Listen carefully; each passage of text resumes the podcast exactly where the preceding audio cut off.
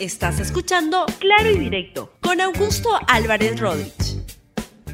Vamos con el desarrollo del programa de hoy, que viene auspiciado por El Cuerpo Humano, unas láminas muy interesantes que aparecen todos los días en el diario popular y que usted debe coleccionarlas para sus hijos para que puedan aprender la anatomía y llevar sus clases y tratar de recuperar en este año también tan complicado para la educación. Vamos entonces con el desarrollo del programa y antes de entrar a este problema de un subregistro de la cantidad de personas fallecidas por el COVID-19 en el Perú, quiero hacerles notar y vean unas imágenes de una este, un hecho que acaba de terminar. Hace un ratito me iba a enganchar en vivo, pero cuando iba a entrar, terminó, pero se lo hago el recuento, a usted le va a interesar verlo, que es la audiencia en la cual el uh, ex fiscal de la Nación y aún fiscal supremo, Pedro Gonzalo Chavarri, fue a la Junta Nacional de Justicia para exponer sus argumentos con respecto a qué es lo que, lo que, los problemas que se han encontrado desde mi punto, modesto punto de vista, muy graves en su gestión como fiscal de la nación y por tanto que arrastra además como fiscal de este Supremo, que es un cargo muy importante en el país, porque un fiscal supremo es la máxima instancia del Ministerio Público que representa los intereses de la nación y que debe encargarse de velar por la veracidad, por la legalidad de los hechos. Y acá lo que tenemos es que el señor Pedro Gonzalo Chavarri simplemente ha llenado de mentiras toda su actuación pública como fiscal. Pues la Junta Nacional de Justicia, ahí están viendo las imágenes, hoy recibió su testimonio y vamos a ver qué es lo que concluye en unos días cuando dé su fallo, mm, plantee su fallo, en el cual determine finalmente si corresponde suspenderlo del cargo o acaso retirarlo del cargo o que continúe. Vamos a estar muy atentos, pues es un tema tremendamente importante que ha estado muy involucrado en los hechos más importantes de los últimos años, desde la caída de Pedro Pablo Kuczynski durante el gobierno de Martín Vizcarra. Eso ha sido, eso ha sido muy, muy importante. Vamos entonces al tema que quería plantearles.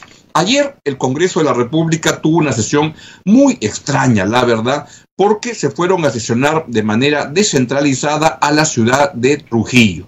Pues Trujillo es una hermosa ciudad, pero la verdad, esta idea de ir hasta Trujillo para este, discutir las cosas que podrían discutirse en Lima, porque lo que ha implicado es que la junta directiva junto con los congresistas de eh, la, la, Libertad, han ido a Trujillo, sabe Dios para qué, porque todo eso en tiempos de pandemia lo han debido realizar como se realiza, por la plataforma virtual como corresponde.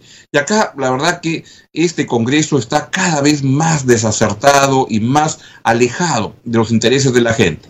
Pero ocurrió algo que me pareció importante en la sesión del día de, de ayer y fue la intervención del congresista Aliaga, el congresista de, este, de, de, de Somos Perú, que lo que planteó fue que se este, realice, que se cree una comisión de la verdad sobre el tema de el número real de las personas muertas por el COVID-19. Escuchémoslo y luego voy a comentar y darles algo más de información.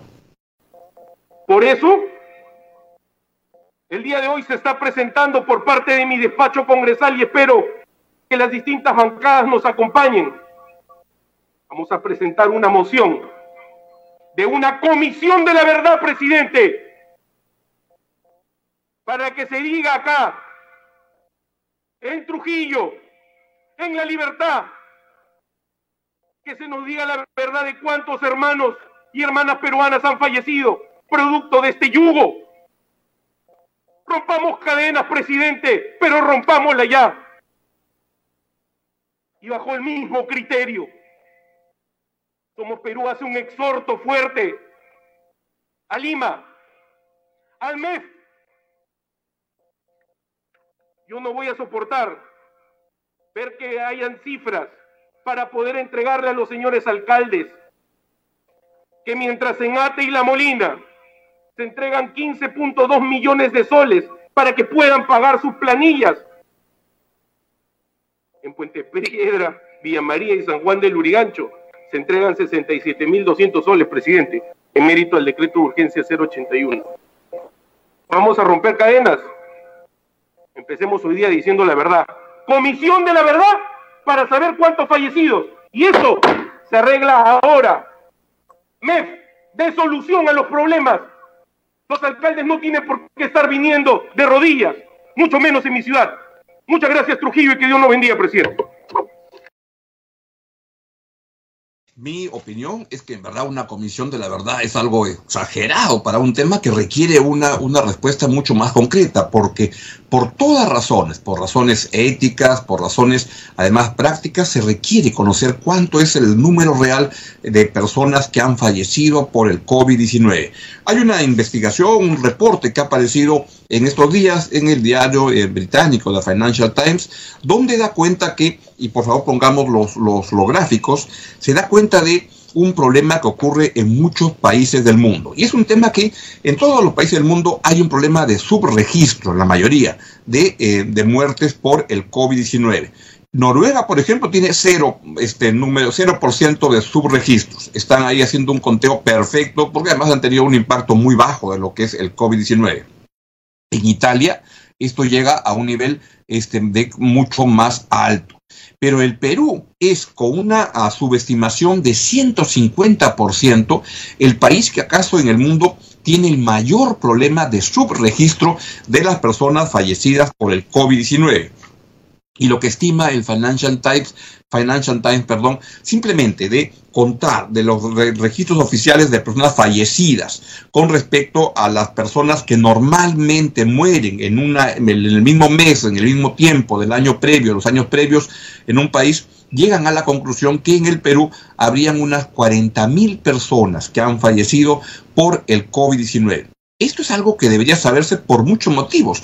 El más práctico de todos es que se requiere para tomar decisiones públicas, porque la gente requiere estar informada, pero además para tomar decisiones correctas desde las autoridades encargadas de manejar estos problemas, lo que no se puede hacer es estar manejando información que abiertamente, por los números tan grandes de diferencia, sería una, un gran problema porque si solo se reconocen 12 mil y pico muertes y en verdad hay 40 mil muertos por COVID, es que estamos teniendo un problema mucho mayor no solo de muertes, que ya es de por sí bastante grave, sino de número total de personas contagiadas en el país, que serían mucho más allá de las 300 mil personas de las cuales se está hablando.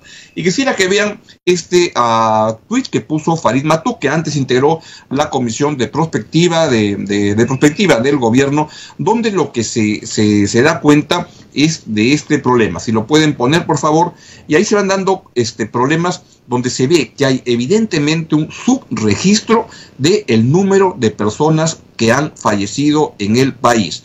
Hay un exceso de fallecimientos. Al 11 de julio pone Farid Matuk, media móvil semanal.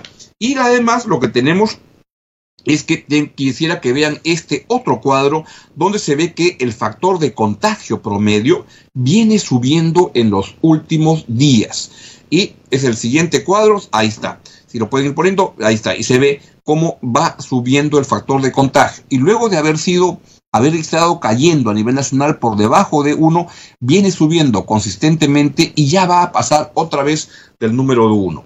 ¿Qué es lo que tenemos? Lo que tenemos es que evidentemente, y era previsible que luego de, de acabar la cuarentena, lo que iba a suceder es que la gente iba a salir con mayor desorden y la verdad es que no hemos logrado en el Perú poder tener a manejar con orden la salida de la gente, de las personas y evidentemente la gente tiene que salir a trabajar, evidentemente, pero en el transporte público, en los mercados, se está generando un problema que puede en los días siguientes tener un repunte importante en el número de personas contagiadas y eso lo que nos lleva es a un riesgo otra vez de que tengamos una cuarentena nueva que ya no debería cometer los errores de la primera cuarentena, sino que no debería ser tan rígida en la parte económica, permitiendo que se salgan a trabajar y se puedan generar la actividad económica donde se puedan garantizar condiciones de salud este, básicas, importantes, y también donde eh, por regiones, que no tiene por qué ser generalizado para todo el país. Pero ahí nos estamos adelantando, ojalá que estas cifras que les voy dando